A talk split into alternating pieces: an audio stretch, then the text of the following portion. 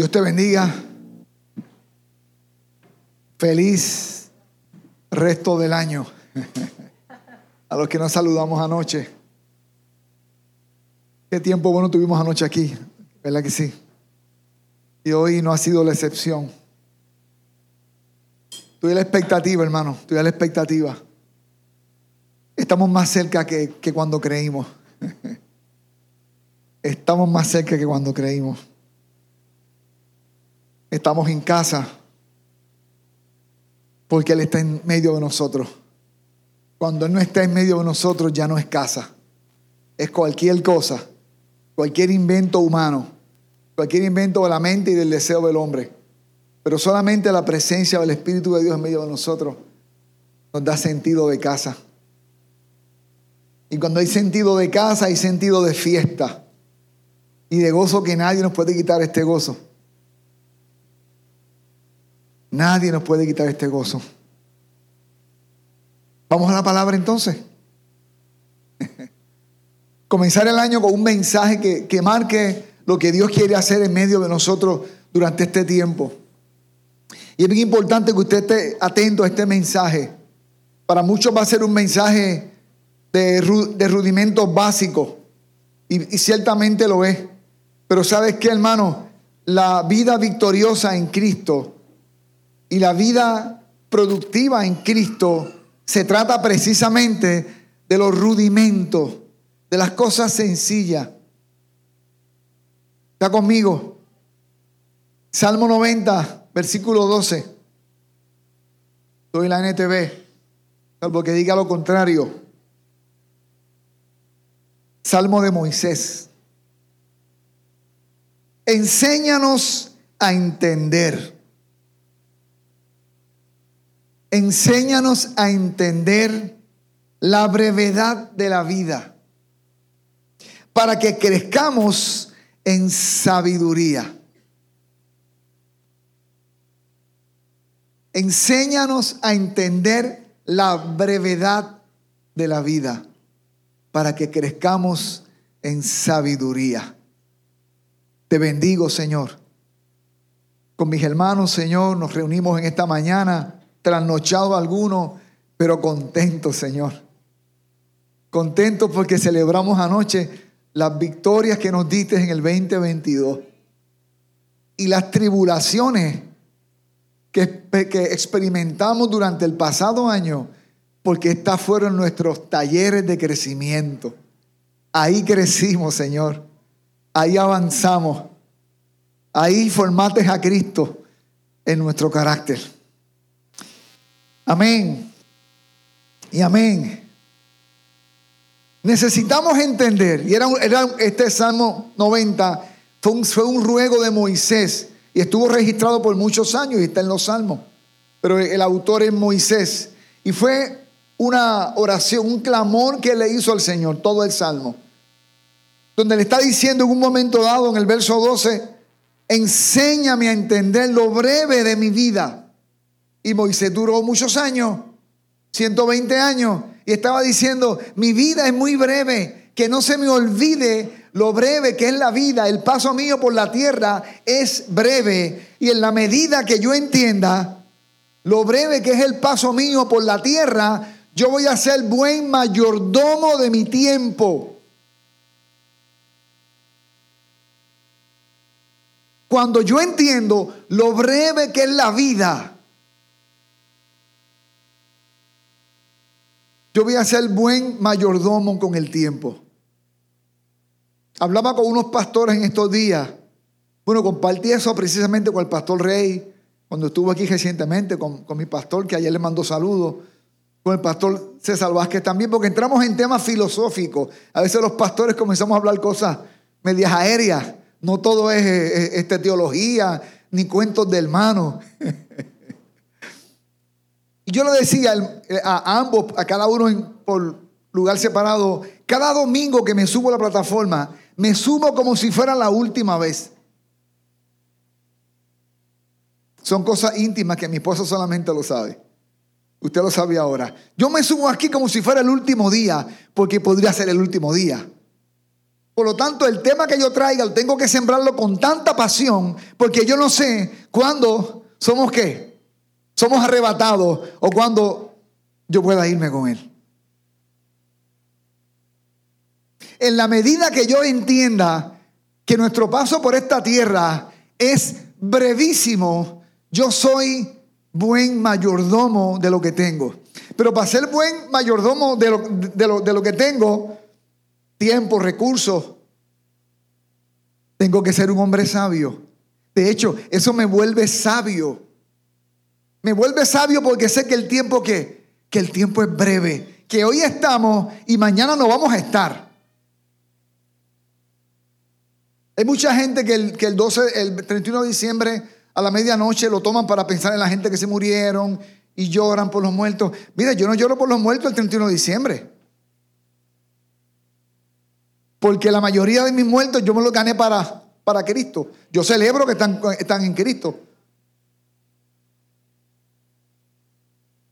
Hasta ahora creo que salvo dos, salvo dos sucesos, los demás tengo la seguridad y la convicción que están con, con el Señor hoy día. Así que el tema de esta prédica, también filosófico, ¿cómo vamos a vivir los próximos 365 días? ¿Cómo vamos a vivir los próximos 365 días? Sí, ya sé que pensaste, ah, pero es que el, el 2023 tiene 66 días, ya el de hoy se perdió.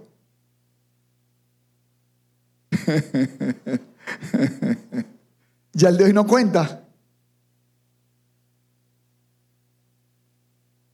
Hablaba con, Samuel en estos días. Le Samuel, yo tengo 55 años. Tú los, tú los cumples también en unos meses. Si Dios nos da la vida y salud, años útiles, al ritmo mío, quizás 10 años más. Porque al ritmo mío yo no creo que pueda estar 15 o 20 años más a este, a este paso que yo voy.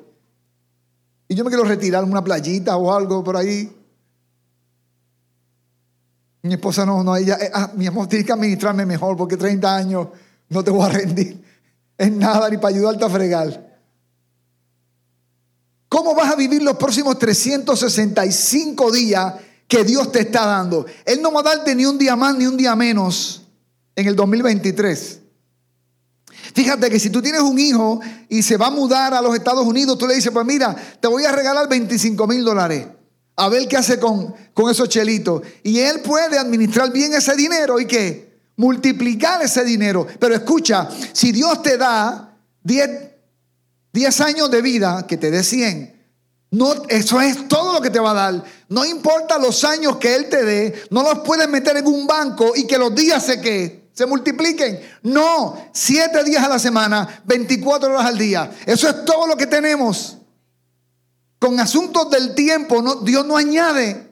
Eso es lo que tienes. A ver qué hace con ese tiempo. A mí ya me ha dado 55 años, pero de esos 55, realmente años de vida son 37. Ahí comencé a vivir cuando vine a Cristo. Los otros, los otros no cuentan. ¿Y sabes qué es lo triste? Que hay gente que se va a morir y nunca vivieron la vida. Porque sin Cristo no se vive la vida. No es posible. Hay algunos consejos que te voy a dar. Son básicos. Son rudimentos de la vida cristiana. Número uno, tienes que vivir o tenemos que vivir conscientes que nuestro tiempo en esta tierra es que es limitado. No importa cuánto te afanes, el tiempo es limitado. Y no me refiero a la muerte, porque no todos moriremos. ¿Quién lo dice? La Biblia. Que habrá una generación que no verá muerte, que van a ser qué? arrebatados a los cielos. El arrebatamiento de la iglesia, que es el próximo suceso profético que va a pasar. Y lo espero pronto. Amén. Consciente que nuestro tiempo en esta tierra es que limitado. Salmo 39, este salmo es de David, 4 al 6. Señor, como Moisés, oye, recuérdame, recuérdame lo breve que será mi tiempo sobre la tierra. Recuérdame que mis días están contados y cuán fugaz en mi vida. ¿Usted ha visto una estrella fugaz? Y usted la ve, la ve, la ve, la ve, la ve, la ve, y ya se fue. Así es nuestra vida. Usted se ha mirado últimamente al espejo como yo, pero con conciencia. Estos días, tempranito, eran como las cinco y cuarto, estoy en el baño y un momento me miro en el espejo y dije, es a diatre, ¿y ese viejo quién es? Ah, soy yo. Soy yo. No es un viejo en el espejo, soy yo. Pero ¿sabes qué, hermano? Yo, es, que, es que yo tengo una memoria clara de cuando yo era niño, montaba en la bicicleta, cuando era joven jugando baloncesto, cuando vine a Cristo con 17 años. Yo tengo unas memorias tan claras que dije, pero ¿y qué pasó? ¿Por qué se fue tan rápido el tiempo? Porque la vida es fugaz.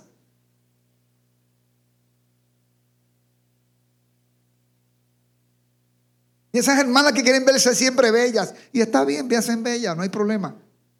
Oye, oye, Escucha.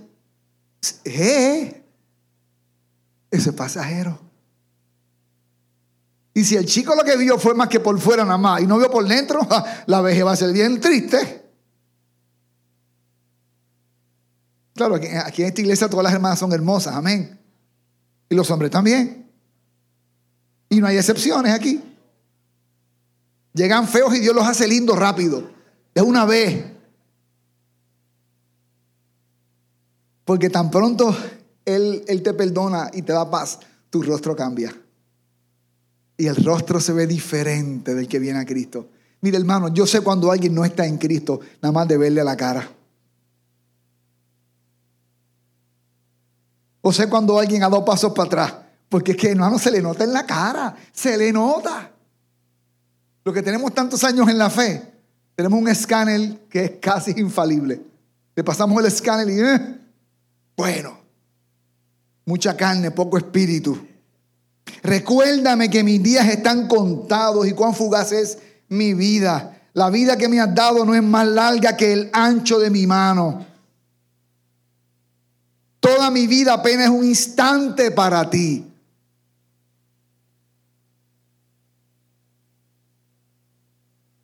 Ay, qué deprimente después que anoche estamos a y todo lo demás. Aterrice a que ponga los pies en tierra.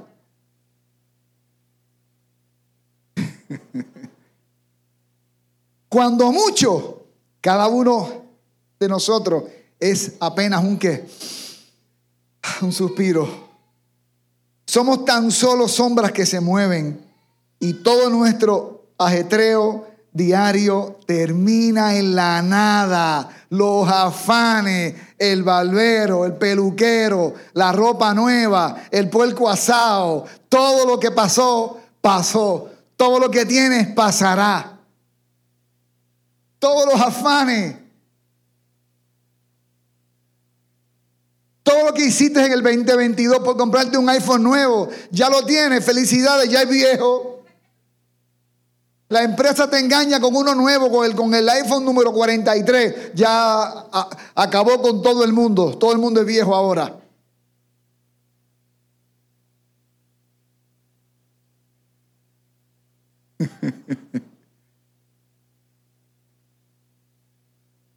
todo nuestro ajetreo diario, todo nuestro afán, termina en nada.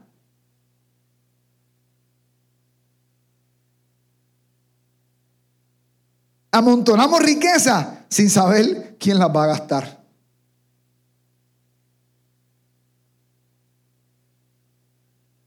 Usted fajado ahí y llegan los nietos, lo vendieron todo, ¡pam! se acabó. Se fue legado, se fue esfuerzo, sin reflexión ninguna, sin pensar lo que los abuelos te partieron el lomo. Dicen los que saben de estos temas que quien disfruta de la riqueza no es el que la produce, ni son los hijos, son los nietos y la hacen sin conciencia.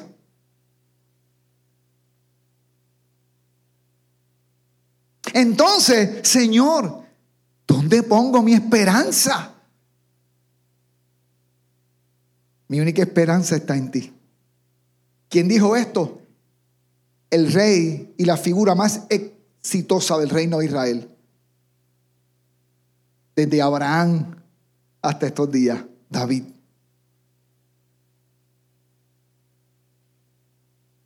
¿Dónde pongo mi esperanza? ¿En tu carrera, en tu matrimonio, en tu ministerio, en la empresa que tienes, en el buen nombre que has hecho? ¿En tus habilidades? ¿En la cuenta bancaria? ¿En la maestría? ¿En el, en el doctorado?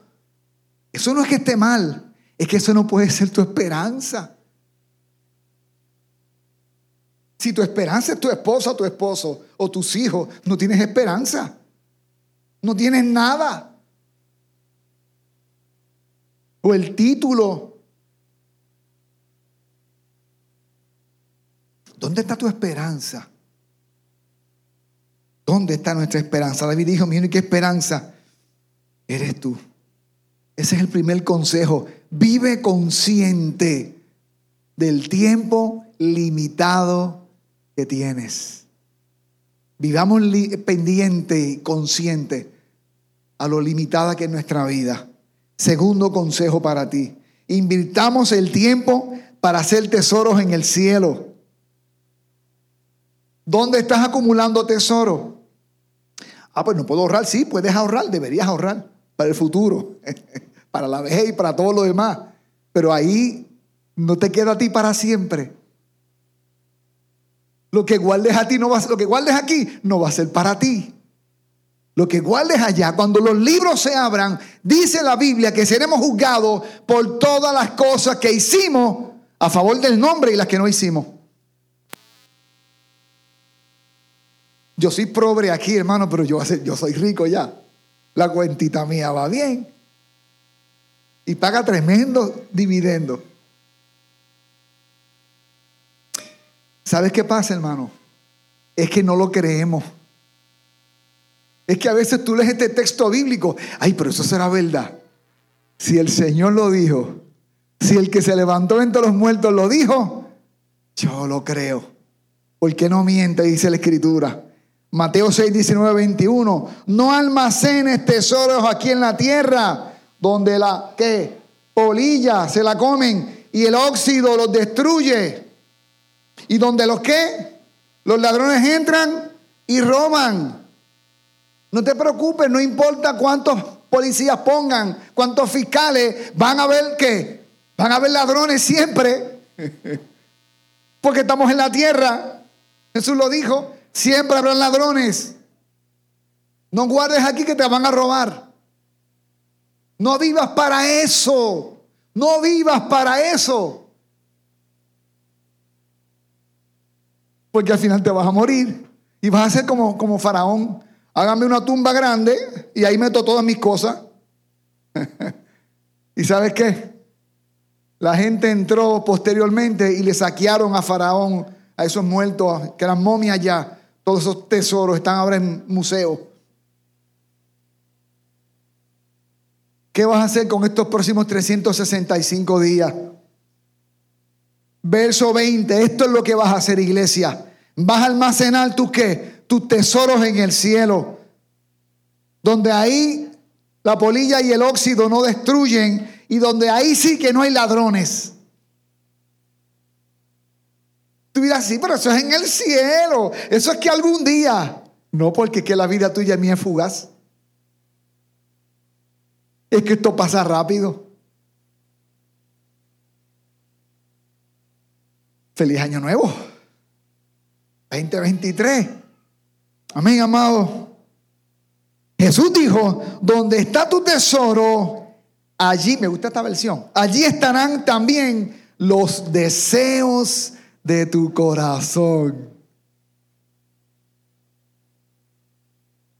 ¿Cuáles son los deseos de tu corazón?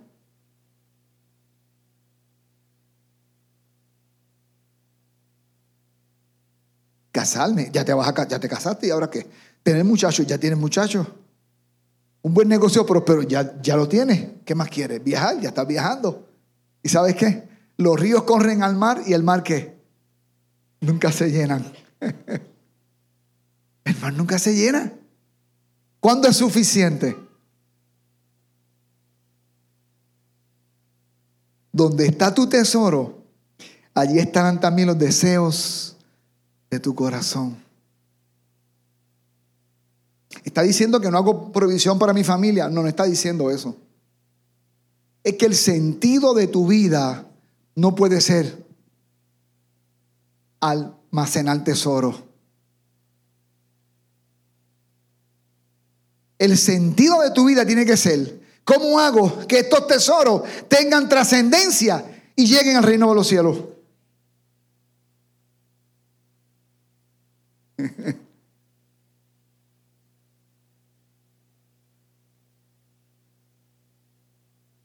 El Señor es bueno. Tercero, estos 365 días hay que ordenar nuestras qué? Hay que ordenar las prioridades. Ordenemos las prioridades. ¿Qué es la prioridad en tu vida? ¿Tu trabajo es la prioridad en tu vida? ¿Tu familia es tu prioridad? Déjame decirte lo que sucede cuando Cristo no es la prioridad en tu vida, cuando el reino de Dios no es la prioridad en tu vida. No importa cuán orden tengas en tu vida, nunca, nunca te sentirás satisfecho.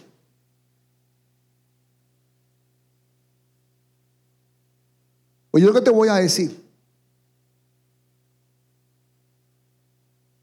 Llena más sentarse con niños en riesgo en una esquina, compartir con ellos el amor de Dios, que sentarte en una junta de directores o de pastores y de ministros y obispos. Lo que me llena en el ministerio es cuando me siento con la gente en necesidad. No son reuniones ni actividades sociales donde la gente me llame pastor, venga por aquí, siéntese pastor, y uno se siente bien, es la verdad. Me gustan los niños en la calle, Popi, venga por aquí. y nos sentamos con ellos y nos conectamos con ellos. Los jueves, esas niñas hermosas que se sientan siempre aquí. Qué privilegio es tener esas niñas aquí. Gracias a las hermanas que están haciendo ese trabajo por asuntos de la de que esto se está grabando, no puedo decir quiénes son ni de dónde, pero ustedes saben, recientemente fuimos y pude entrar y qué bendición saber que, hay hermanas nuestras haciendo tesoros en el reino de los cielos. Porque eso es lo que hace en las tardes aquí, los sábados, los martes, está sembrando tesoros en el cielo. Y cuando los libros se abran,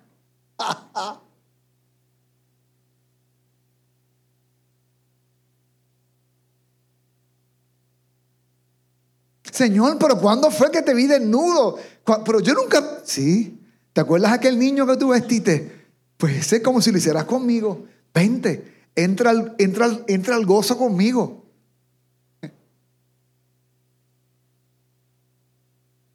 Nuestro tesoro mayor es Jesús, hermano. No sé si la casita será de oro, de plata o de roble. Nuestro tesoro se llama que un día estaremos con Él. Dice la Biblia, para siempre. Amén. 1 Corintios 7, 29, 31. Déjenme decirles lo siguiente, amados hermanos, el tiempo que queda es que breve. Ah, pero Pablo dijo eso hace dos mil años, pues estamos más cerca.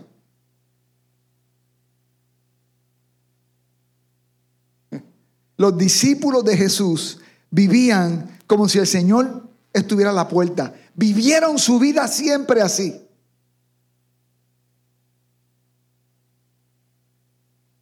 ¿Usted vive así también, hermano? Déjenme decirle lo siguiente, amados hermanos, el tiempo que queda es breve. Así que, de ahora en adelante, los que están casados o los que estén casados no deberían concentrarse únicamente en su matrimonio. Y a mí me encanta casar a la gente, usted lo sabe, amén. ¿Cuántos, casaron? ¿Cuántos se casaron este año? Manden las manos, ¿cuántos se casaron?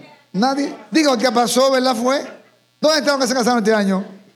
Hubo como seis bodas aquí. ¿Cuántas bodas hubo aquí, Anabel? ¿Seis bodas, siete bodas?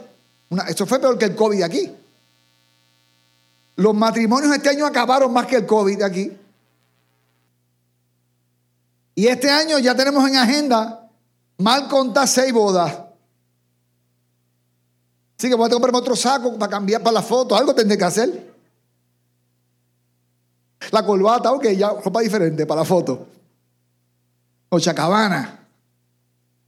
Los que estén casados, mire, matrimonios, escúchenme. El éxito de nuestro matrimonio, si es que tenemos algunos, el de mi esposa y el mío, ha sido que ella me ha aguantado todos estos años. No, ese no es el éxito. El éxito ha sido que nuestra pasión es la misma, Jesús.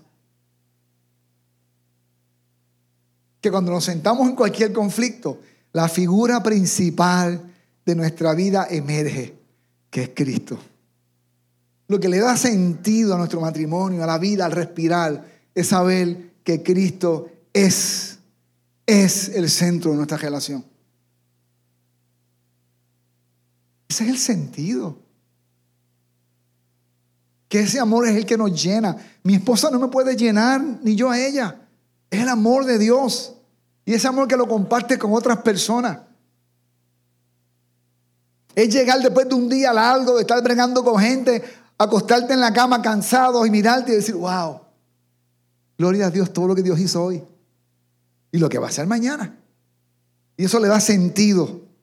Los que lloran o los que están contentos por lo que están comprando, comprando cosas, los que están alegres, los que están llorando, no deberían ser absorbidos por sus lágrimas, ni por su alegría, ni por sus qué, ni por sus posesiones. Que lo que compres, que lo que te dé alegría o lo que te dé tristeza, no te absorba.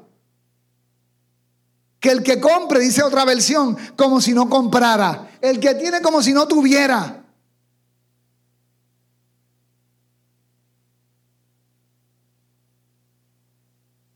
Puede llorar, puedes estar contento, puedes comprar. Lo que no puedes hacer es que eso que te controle el corazón.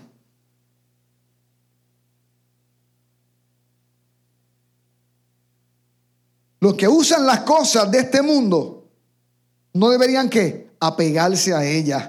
Pues este mundo, tal como lo que, tal y como lo conocemos, pronto desaparecerá.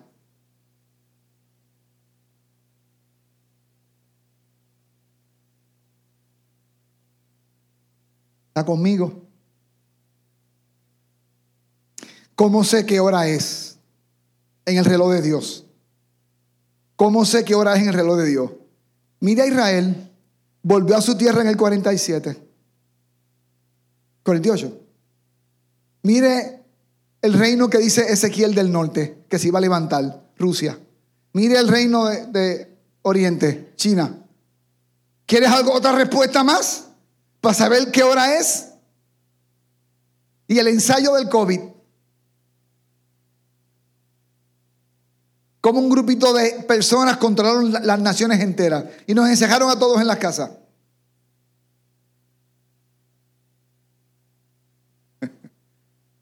Hermano, Pablo dijo, el tiempo es que breve. Concéntrate en tu trabajo. Tú eres discípulo de Cristo fuimos los privilegiados de vivir en este tiempo para hacer luz a, las personas. Amén, amado. Así que ordenemos nuestras qué? Nuestras prioridades. ¿Cuáles son tus prioridades?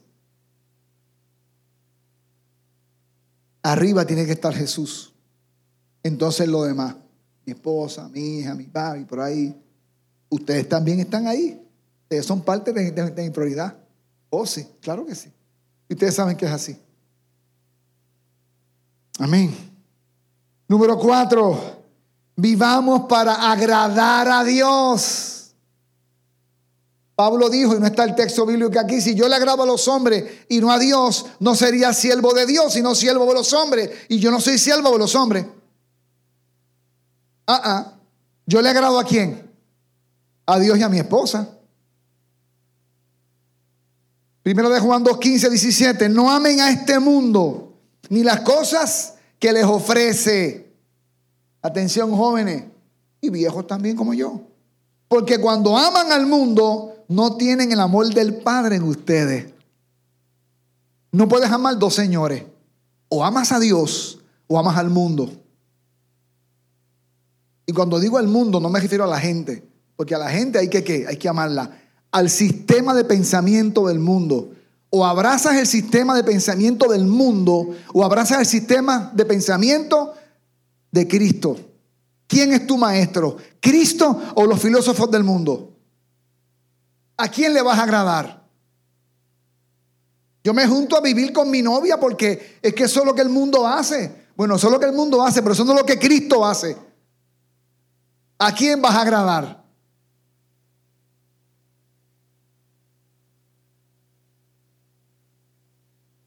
En Cristo, para yo estar con alguien, me caso primero. Y Dios entonces me qué? Me bendice. A veces llegan, llegan parejas a la oficina. Ella es tu esposa. Sí, mi esposa. ¿Están casados? Eh, no, vivo con ella. Pues no es tu esposa. Están mintiendo, ya de plano. No es tu esposa. Es el junte. Dime, es mi junte, ya. Dicen cosas como, es que quiero que Dios nos ayude. Pero si no invitaste a Dios a la boda, ahora quiere que te ayude. No invitaste a Dios. Dios, ayúdame, que te ayude. Si tú te juntaste allí, yo ni, ni, ni cerca pasé por allí.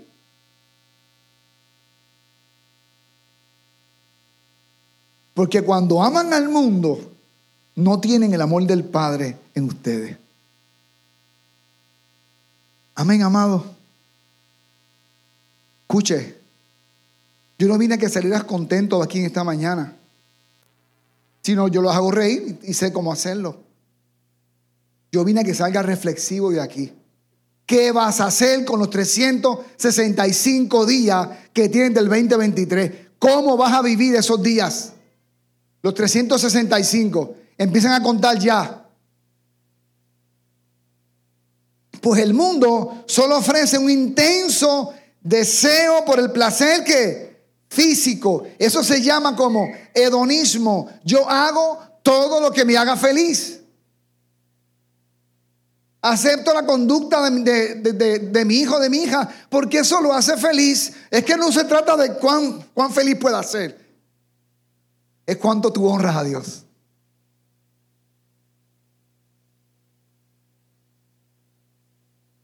Pues el mundo solo ofrece un intenso deseo por el placer físico, un deseo insaciable por todo lo que vemos. Eso es que codicia.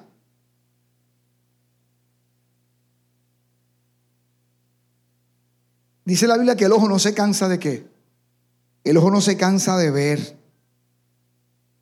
Un deseo insaciable por todo lo que vemos. Mire, Muchas de las personas que caen en relaciones eh, eh, fuera de su matrimonio, eh, no es un conflicto sexual muchas veces. Es una de las cosas que los hombres, sobre todo, tienen que entender. No siempre las caídas sexuales tienen que ver con un asunto sexual. Se refleja en la dimensión sexual. Tiene que ver con el corazón. Codicia. Porque después que están con la persona, se dan cuenta que, que no hicieron nada interesante. Era un asunto de qué? De codicia. En el 2023, hombres de esta iglesia, usted va a poner bien claro la raya. La codicia no va a entrar a mi corazón. Va a entrar el Espíritu de Dios, lo va a llenar todo. Amén. Y el orgullo de nuestros logros y posesiones. Lo bien y del éxito, incluyendo el éxito ministerial. Los pastores también nos da orgullo ministerial. ¿Sabían eso? Por eso es que Dios entonces nos, nos quebranta. Para que te mantenga, mire, humble, humilde. Amén. ¿Es malo tener logro? No. Pero logros que honren a quién? A Dios. ¿Es malo tener eh, este, posesiones? No, no las metas en el corazón. Las posesiones, los logros, el éxito y todas las cosas no caben en el corazón donde está el Espíritu Santo, porque Él lo llena todo, todo, todo, todo. Por eso mi esposa no está en mi corazón, ni mi hija ni ustedes. Ahí está el Espíritu de Dios. Ustedes están conmigo, pero no en el corazón. Es muy chiquito el espacio, solamente cabe Él. ¿Está conmigo? Sobre toda cosa guardada, guarda. Dice entonces Juan, nada de eso proviene del Padre, sino que viene de qué? Del mundo, hablando de los placeres, de la codicia, del orgullo. Y este mundo se acaba. ¿Este mundo se qué? Se acaba junto con todo lo que la gente tanto desea. Todo lo que hay aquí se va a acabar, dice la escritura. ¿Está conmigo, hermano? Pero el que hace lo que a Dios le que le agrada, vivirá por seis meses. 900 años, vivirá para siempre. ¿Qué Jesús dijo? El que crea en mí, aunque muera, vivirá para siempre. Hermano, ahí fue donde yo dije, ok, esta es la persona que yo, que yo voy a amar el resto de mi vida porque me da algo que nadie me da. ¿Es qué? Vida eterna con Él. Pero el que hace lo que agrada a Dios vivirá para siempre. No vivas para agradar a las personas. Van a haber un momento dado donde tendrás que deshonrar, o no deshonrar, desagradar a tus padres o agradar a Dios. Atención, y no es porque te fugaste con un novio o con una novia. No, eso no. Es porque papi quiere que tú seas médico y tú sientes una pasión por ser maestro de la palabra, pastor, misionero y quién sabe qué.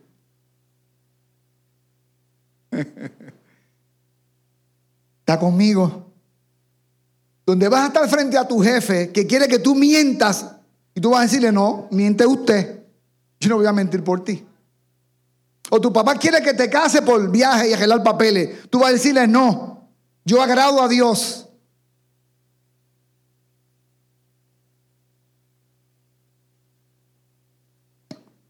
O a tu esposo que te invita a hacer algo que no está conforme a lo que la Biblia enseña. Le vas a decir, no, yo agrado a Dios.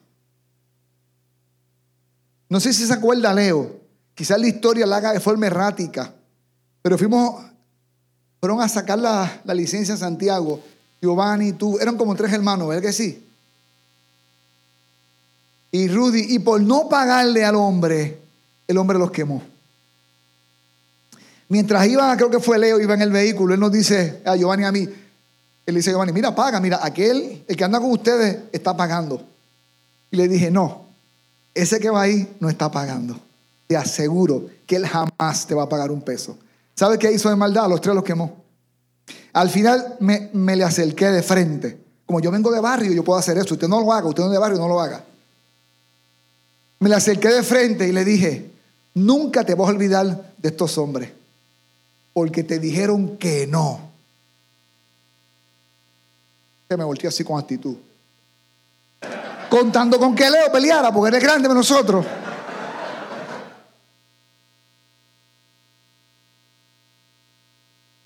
¿Sabes qué, hermano?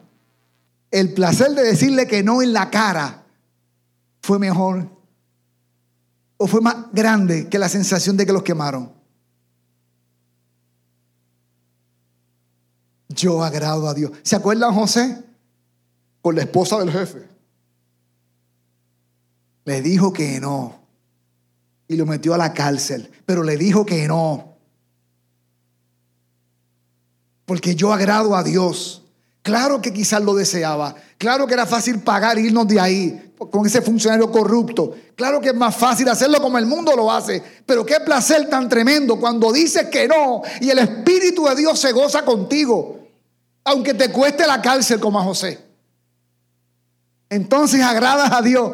Y esa gente son los que van a qué? A vivir con Él para siempre. Yo quiero vivir con Él para siempre. Y mi esposa al lado mío, claro está. Estoy acabando cinco. Voy para el cinco. Wow, Jeffrey, ya van 40 minutos. Tú me estás cortando el reloj. Me dice que el tiempo se acaba, como dice el salmista. Capítulo, eh, capítulo, número 5. tomando decisiones con sabiduría. Este año proponte tomar decisiones sabiamente y conforme a la voluntad de Dios. Hay gente que digo, pero ¿cómo fue que tomaron esta decisión? ¿En qué estaban pensando?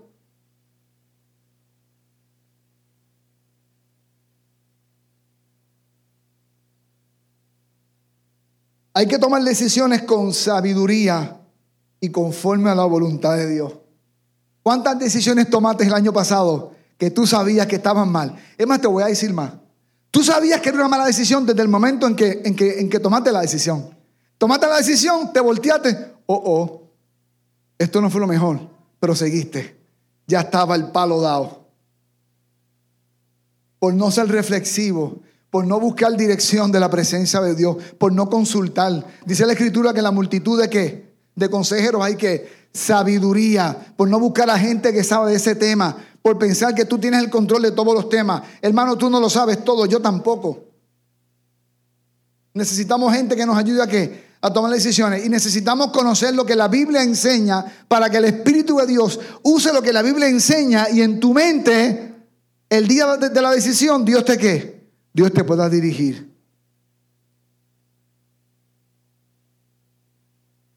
Efesios 5, 15, 17. Mirad pues con diligencia cómo andéis, no como necios, necio es tonto, sino como que como sabios, aprovechando bien el qué, el tiempo, porque los días son malos. Dos mil años atrás otra vez. Si eran malos antes, ahora están qué? Peores. ¿Y cómo me vuelvo sabio? La Biblia dice que la Biblia hace que sabio al sencillo.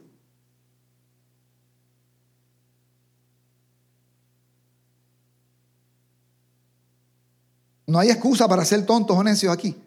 Lea lo que la Biblia enseña y el Espíritu de Dios va a usar lo que la Biblia tiene en usted para tomar buenas ¿qué? decisiones. Hay gente tomando malas decisiones. ¿Y sabe qué? Tomamos siempre malas decisiones cada año. Procura que sean menos las malas decisiones. ¿Está conmigo? Por tanto, no seáis insensatos, sino entendidos de cuál sea la voluntad del Señor.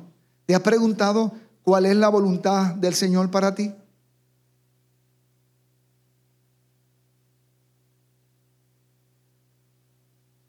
¿Le has puesto este año al Señor?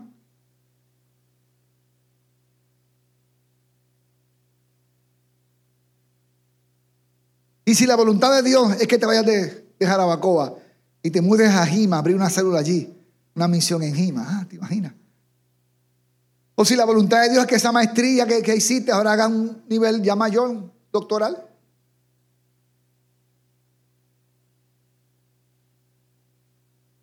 O casarte. Dios también quiere que se casen, amén, hermano. Y saben, hermano, escuche, no todas las buenas decisiones traen cosas buenas. ¿Qué? No, todas las buenas decisiones traen cosas buenas. Jesús decidió ir a la cruz. ¿Fue bueno para él? No fue bueno para él. Humanamente hablando, ¿ha sido bueno para mí meterme 25 años aquí en Jarabacoa? En términos humanos, pues no fue muy rentable, pero no lo cambiaría por nada por nada. Y hay decisiones que cuando tú las tomas, tú sabes que algo te, ¿qué? te va a pasar. El año pasado, para esta fecha, mi hija fue a Atlanta a un, evento, Passion, de, jóvenes. Y habían como 60 mil jóvenes allí. Así que cuando me llama ya de Atlanta, viene vía New York, me dice que, que viene enferma. Y mi esposa, que tiene un olfato tremendo, dice, bueno, eso puede ser COVID. Porque esto fue el año pasado, que estaba el COVID todavía fuerte. Así que hermano, ya cuando nos llamó la última vez desde, Nueva York, creo que fue, ya se sentía peor todavía. Así que hermano, la decisión era quién la buscaba entonces en el aeropuerto. Y dije, bueno, tengo que buscarla. Y yo sé que cuando la busque, me va a dar qué? Me va a dar COVID a mí si es COVID. ¿Qué hacemos? Que llame un Uber y la, y la deje en algún lugar ahí para que yo no me contagie. Yo sabía que la decisión era que la correcta, yo buscarla, pero el precio era que, y efectivamente ella tenía COVID Y dos tres días después, yo también tenía COVID. La recogí, me la llevé, nos quedamos en una casa que estaba vacía. Y ahí me encerré con ella esos días que fueron. Y la, y la pasamos muy bien, pero a mí me dio COVID. Pero ¿sabes qué, hermano? Estaba tan contento. Porque no me dio COVID porque estaba por ahí haciendo una fechoría. Me dio COVID cuidando a mi hija. A veces las buenas cosas, las buenas eh, estas decisiones traen cosas que no son tan buenas. ¿Está aquí conmigo? No siempre las buenas decisiones traen cosas buenas. Ahora, las decisiones malas siempre traen malas consecuencias. Ahí no hay manera. Número 6, vivamos una vida cristiana, son siete, de tal manera que seamos luz a los no creyentes. Si vamos a compartir a Cristo con otras personas, nuestra vida tiene que ser ejemplar, no perfecta. Ejemplar es que si yo me equivoco, pido qué? Pido pero Yo me equivoco mucho, hermano. Yo estoy muy lejos de ser perfecto. Viva conmigo para que usted vea. Viva conmigo. Colosenses 4:5. Vivan sabiamente, eh, sabiamente entre los que no creen en Cristo, los compañeros de trabajo, en la universidad, vecinos, amigos, gente de la familia, y aprovechen al máximo cada que oportunidad que sus conversaciones sean cordiales y agradables, a fin de que ustedes tengan la respuesta adecuada para cada persona. De estos no creyentes. ¿Cómo te fue en el 2022 ganando gente para Cristo? ¿A quién ganaste para Cristo el año pasado? ¿Con quién compartiste la fe? Hello, atención. ¿Estás aquí conmigo? Hasta la bebé se puso triste, imagínense con esa pregunta. ¿Ganaste a alguien para Cristo el año que pasó? ¿Compartiste a Cristo con otras personas? ¿Qué piensas? ¿Y este año qué tal? ¿Está en tus metas compartir a Cristo en tu familia? ¿Compartir a Cristo con tus amigos? Tu campo misionero es ahí donde tú estás todo el día. Número siete y último. Asumo que aquí nadie tiene hambre, que son las 12 porque usted comió muchísimo anoche. ¿Verdad que sí? Al contrario, ay Señor, ¿por qué abusé tanto? Este año prometo ponerme dieta. Este año prometo no comer tanto puerco, voy a comer menos. Prometo ir donde, donde Carlos a gimnasio para que me entrene este año. Aprovecha, Carlos, hermano. Siete, confiemos. Confiemos. ¿Cómo vas a vivir estos 365 días? Confiando, confiando que en las dificultades Dios va a cuidar de ti.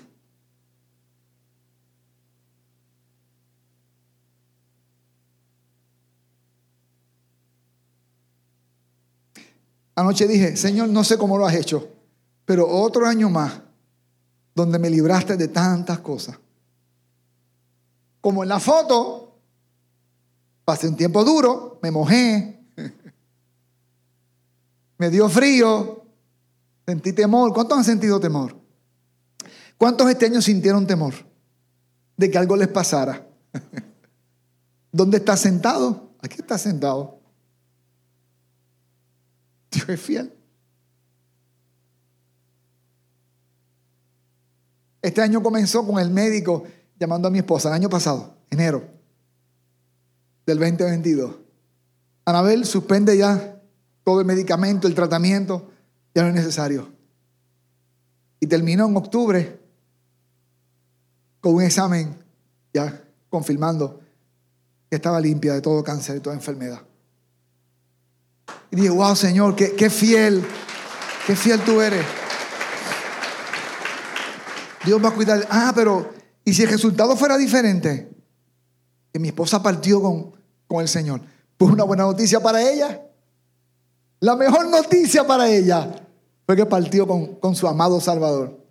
Yo acá aguantaría la espera. Difícil. Pero Dios va a cuidar de ti. Hermano, escuche.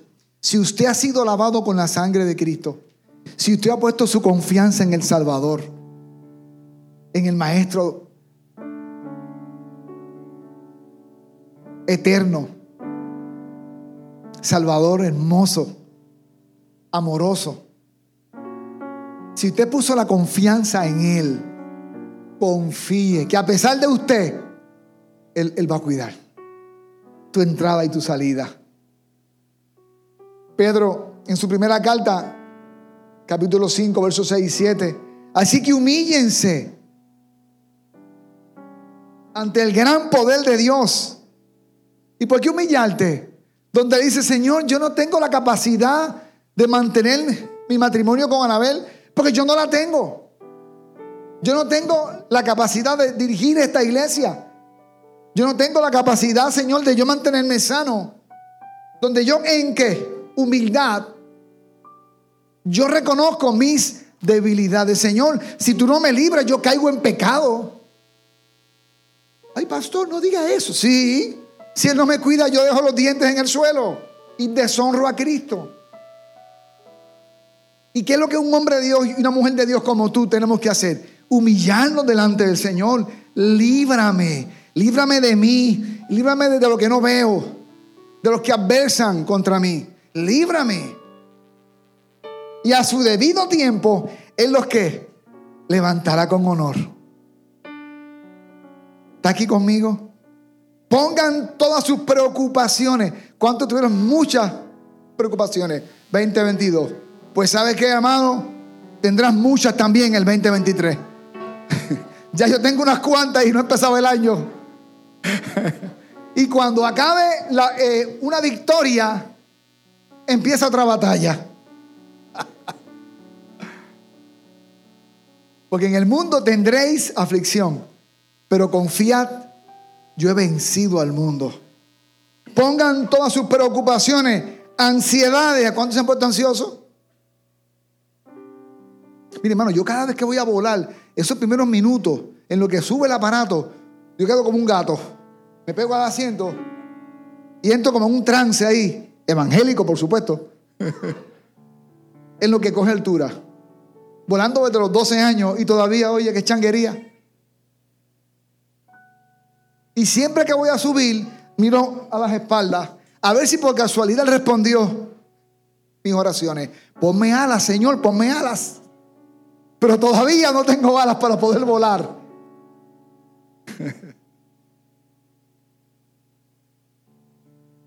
Así que, ¿qué resta?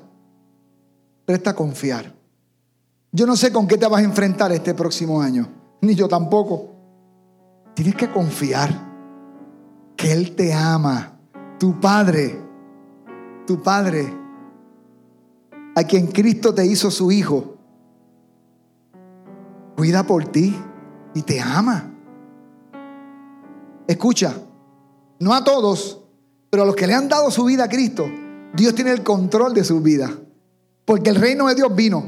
Y como el reino de Dios vino a tu vida, Él es tu rey y Él tiene el control de tu vida. Y si tú todavía no le has entregado tu vida a Cristo, necesitas decirle, Señor, yo quiero que tú seas mi rey. Yo te entrego mi vida para que tengas el control de mi avión. Pongan todas sus preocupaciones y ansiedades en manos de Dios, porque Él cuida de ustedes, Él cuida de mí, Él cuida de mí. Aleluya. 365 días nos quedan de este año, salvo que Él venga pronto, venga antes y un abrir y cerrarle ojos. ¿Cómo lo vas a vivir este año? ¿Cómo lo vas a vivir? Yo los quiero vivir para Cristo. Estés en la universidad, estés en el trabajo, estés en el vecindario, Estés donde estés, en el supermercado comprando, vívelo para Cristo.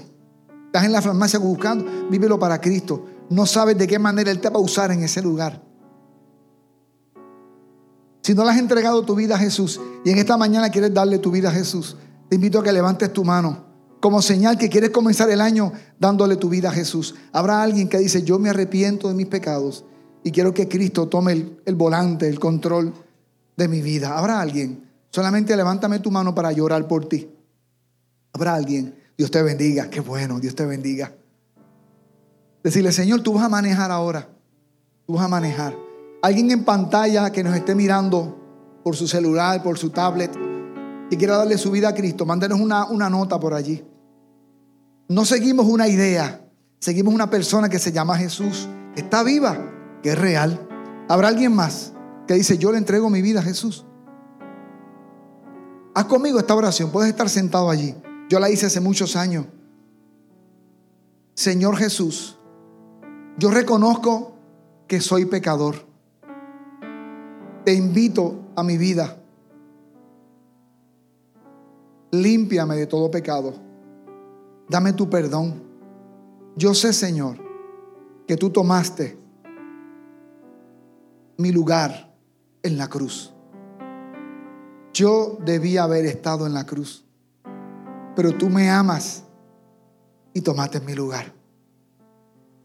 Amén. Ahora yo voy a orar por ustedes, Padre, en el nombre de Jesús.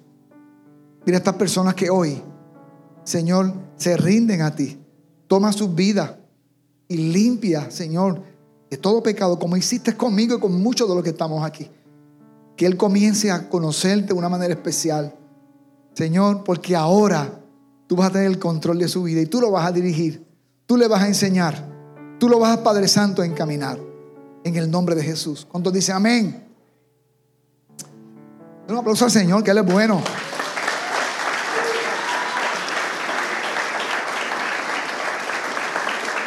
Ahora quiero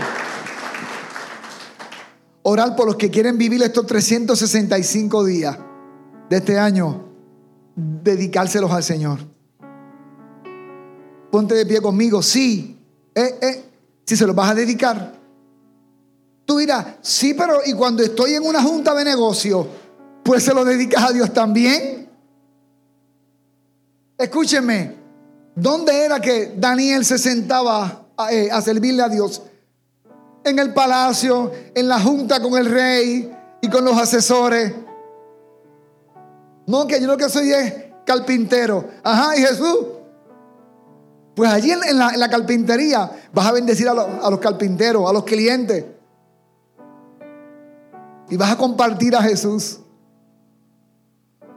Hermano, que Cristo haga de ti un misionero a tiempo completo, donde quiera que esté. No tienes que abrir tu boca y hablar todo el tiempo de Cristo, pero puedes darle un abrazo y decirle a alguien, oye, después podemos compartir un poquito más de algo importante para ti. O alguien que está pasando una crisis en su matrimonio, decirle, Dios te puede ayudar. Lo hizo conmigo también. Pero conviértete en un misionero de Cristo tiempo completo en este próximo año. Todos somos misioneros. ¿Sabía eso? Todos fuimos reclutados para la misión de Cristo, que es salvar lo que se había perdido. Padre, bendigo a mis hermanos, los bendigo. Los bendigo, Señor, con mucha humildad, reconociendo que soy un igual entre ellos de una función diferente. Te pido que bendigas a cada familia representada. Bendice sus matrimonios. Bendice, Señor, sus padres. Bendice sus hijos, sus hermanos, sus abuelos, sus tíos, sus vecinos, compañeros de trabajo. Que ellos sean misioneros a tiempo completo. Señor, ayúdales con sus pasiones, con las luchas. Ellos como yo luchan con pasiones. Ellos como yo, Señor, son tentados. Ellos como yo se cansan, Quisieran tirarlo todo por, por la borda. Señor, cuídanos este año. Confiamos en que tú eres nuestro pastor a tiempo completo, 24/7. Que tú no te quitas, Señor, de nuestro lado. Que tu Santo Espíritu que mora en nosotros nos guarda seguro hasta el día de Jesucristo. No sabemos si este año la iglesia será levantada, Señor. O si es en mil años, pero te estamos esperando hoy, Señor. Mientras lo hacemos, mientras el día dure, queremos ser luz donde quiera que estemos. Aceptamos el llamado misionero. A ser tus misioneros, tus enviados, tus escogidos, a predicarte donde quiera que estemos, Señor. Sobre todo, Padre, con el ejemplo, con nuestro ejemplo. Que este año, Señor, yo gane a otros para Cristo. Que este año yo comparta la fe con otros. Que si ve a alguien enfermo, yo me atreva a orar por ese enfermo. Y si tú quieres sanarlo, tú lo vas a sanar. Padre, bendigo las familias representadas aquí. Bendice las finanzas de los hermanos. Este año habrán desafíos financieros. Bendice las finanzas de los hermanos. Bendice, Padre Santo, la salud de los hermanos, de sus familias cercanas, Padre. Habrá luchas también en las finanzas. Guárdale, guárdalos en las calles, Señor amado, de los asaltantes, de la gente violenta. Guárdale. Mira, Padre Santo, las parejas que se están casando. Qué bendición. Señor, ayúdale como me has ayudado a mí y a muchos hermanos. Gracias te damos, Señor. Levanta tu mano al cielo conmigo si puedes. Dile, Señor, gracias por el 2023. Tú vas a bendecir mi casa, vas a bendecir mi familia. Tú me vas a cuidar. Yo te voy a honrar. Tú me vas a cuidar, Señor. Amén. Amén. Dios le bendiga, hermano.